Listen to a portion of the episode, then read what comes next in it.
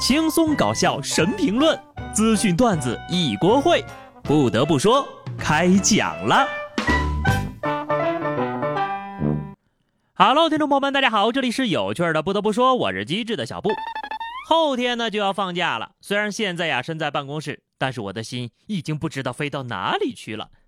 不过呢，这个假期还要值班，所以哪儿也不能去，哈，只能去大吃一顿，犒劳一下自己了。广西南宁有两名体育生吃自助餐，桌上堆叠如山，食量惊人，引起了餐厅的员工围观拍照。旁边一位阿姨直呼：“这也太能吃了吧！”老板说：“呢，这是近几个月以来到店里吃的数量最多的客人。”二位同学吃完之后呢，还说：“才七分饱。”两位体育生给老板好好的上了一课，终于有人替我们吃回来了。也实现了吃自助的最高境界，扶墙进去，扶墙出来。老板一看，默默的把钱退了，并表示：“出门右拐呀，那儿有家自助餐厅，比我们家好吃多了，欢迎你们下次光临那边。” 节假日出门路上人多，开车一定要注意安全了啊！中秋节那天晚上呢，广西南宁一位女车主开车不小心刮了一个男人的车，刮车之后，女孩和男孩呢石头剪刀布砍价私了。出拳之后呀，大家都开心的笑了。不过呢，女生还是有主动道歉并且赔偿。我就说人类分歧终端机果然有用，看你们开心的样子，这刮的是车吗？是爱情的火花呀！我已经脑补他们后来在一起的画面了。那个，我同意这门亲事。这也就是乐观的人碰到心态好的人，才能有这么有爱的解决争端。不得不说，老哥这心态也不是一般的稳。这种乐观呢，值得大家学习。小手这么一划，爱情这不就来了吗？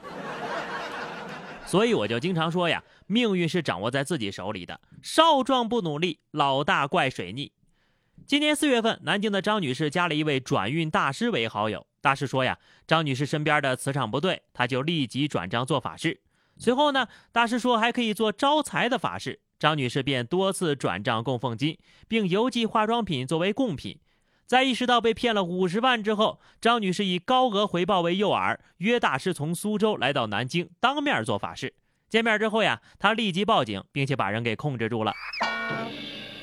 这都二零二一年了，还有人信这个？看来呀，在提高国民心智这件事情上任重而道远呐。大师呢，之所以落网，还是对自己太过自信了。都说四大皆空，大师这是两眼放空，被五十万蒙蔽了双眼呐！你说堂堂一个转运大师，最后呢，还是把自己转进了牢房。虽然说张女士花大价钱转运挺傻的，但是换个角度想想，也不得不说，确实是转了运。备孕的时候呢，花大钱做法事，后面起效果了，觉得花了这么多钱是自己糊涂，于是以其人之道还治其人之身，把大师给关进去了。以后呢，可能再也不相信花钱能转运这事儿了。总结一下，就是把厄运转给大师了。这件事情最让我想不明白的就是，为什么有人一有钱就变傻呢？福建的何女士在重庆工作生活了近二十年。去年七月份呢，她经常去的一家美容院推荐了一个白发转黑的项目，一个疗程七千八。何女士坚持了五个疗程，花了四万块钱，还是满头白发。每次去呀，都是洗个头、按摩一下，然后就是一个多小时的拔白头发。拔完之后，工作人员再给上药水。何女士说呀，所谓的白转黑呀，就是把白头发给拔光了。小时候我也经常帮我妈拔白头发来着，感觉亏了好几个七千八呀。我还以为是什么黑发妙招呢，原来是一拔到底，彻底根治。这哪是白转黑呀？这是白转秃，忽悠还是美容院会忽悠？头发都没了，自然也就没有白头发了，没毛病呀。不得不说，每次去都是一个多小时的拔头发，还能坚持五个疗程。这位女士的反射弧也是有点长啊。我们老家呢有一种说法，说是白头发拔一根长十根，所以呢，只要我有白头发，我就永远不会秃。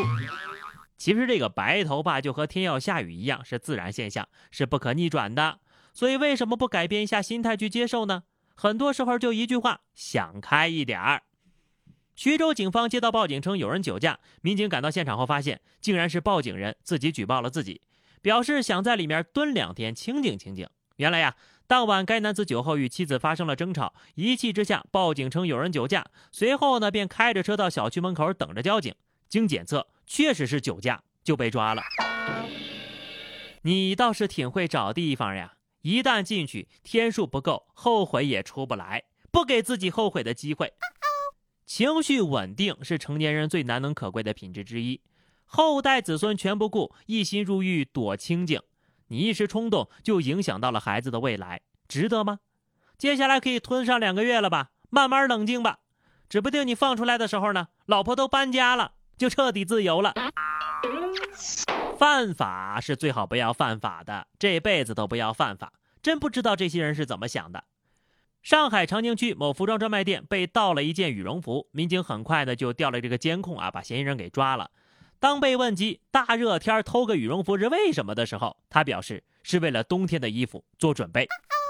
好家伙，现在还不到十月份，小偷都开始预备过冬的衣服了。虽然反季买衣服挺好的，但偷就过分了吧？你要是真喜欢未雨绸缪，干脆呀去偷几副棺材吧，反正早晚都用得上。这么怕冷，现在就带你去拘留所过冬，里边有暖气。有的人就是聪明不用在正地方，偏要走歪路，只可惜脑子灵光，道德败坏。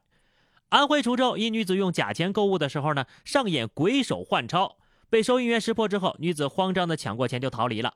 收银员说呀，这个女的买东西的时候呢，拿了一百块钱，收银员验过之后准备找零，这女的又找借口说不买了，并且把百元钞票要回。过了几秒钟，又说要买，又重新把钱递给了收银员。收银员觉得有异样呀，对方开始抢钱，争夺过程当中把钱给撕毁了。这女的呀就逃离了现场。这种犯案手法呀，我只在法制节目里见过，没想到现实当中还真有这么操作的，就是手法不够精湛。不得不说，这个时候呢，移动支付的好处就体现出来了吧。不过从某种意义上来讲，虽然说杜绝了这种把戏，但是现在的骗子呀，也随着产业升级而提高了行骗能力。网络诈骗盛行，还是要小心为妙呀。我们常说钱难挣，屎难吃，其实只要术业有专攻，还是能赚到钱的。毕竟三百六十行，行行出状元。上海呢，出现了一种新型的宠物月嫂，用别墅做专业的产房，一单呢最高收费两万元左右。九零后月嫂黄先生是一名宠物医生，空闲的时候做宠物月嫂，已经服务过超过一百五十只宠物了。除了有猫猫狗狗呀，还有兔子、荷兰猪等等等等。他表示，宠物的产后护理啊，同样也需要引起重视。他用这份闲职赚点闲钱，主要还是为了能够更好的救助流浪动物，希望天下再也没有流浪动物。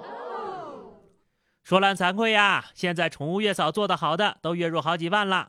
我给公司当了这么多年的月嫂，到现在还是月薪三千。公司月嫂的意思就是，上班就跟坐月子一样难受。是时候重新学习一下这本书了，《母猪的产后护理》。好了，那么以上就是本期节目的全部内容了。关注微信公众号 DJ 小布或者加入 QQ 群二零六五三二七九二零六五三二七九，来和小布聊聊人生吧。下期不得不说，我们不见不散，拜拜。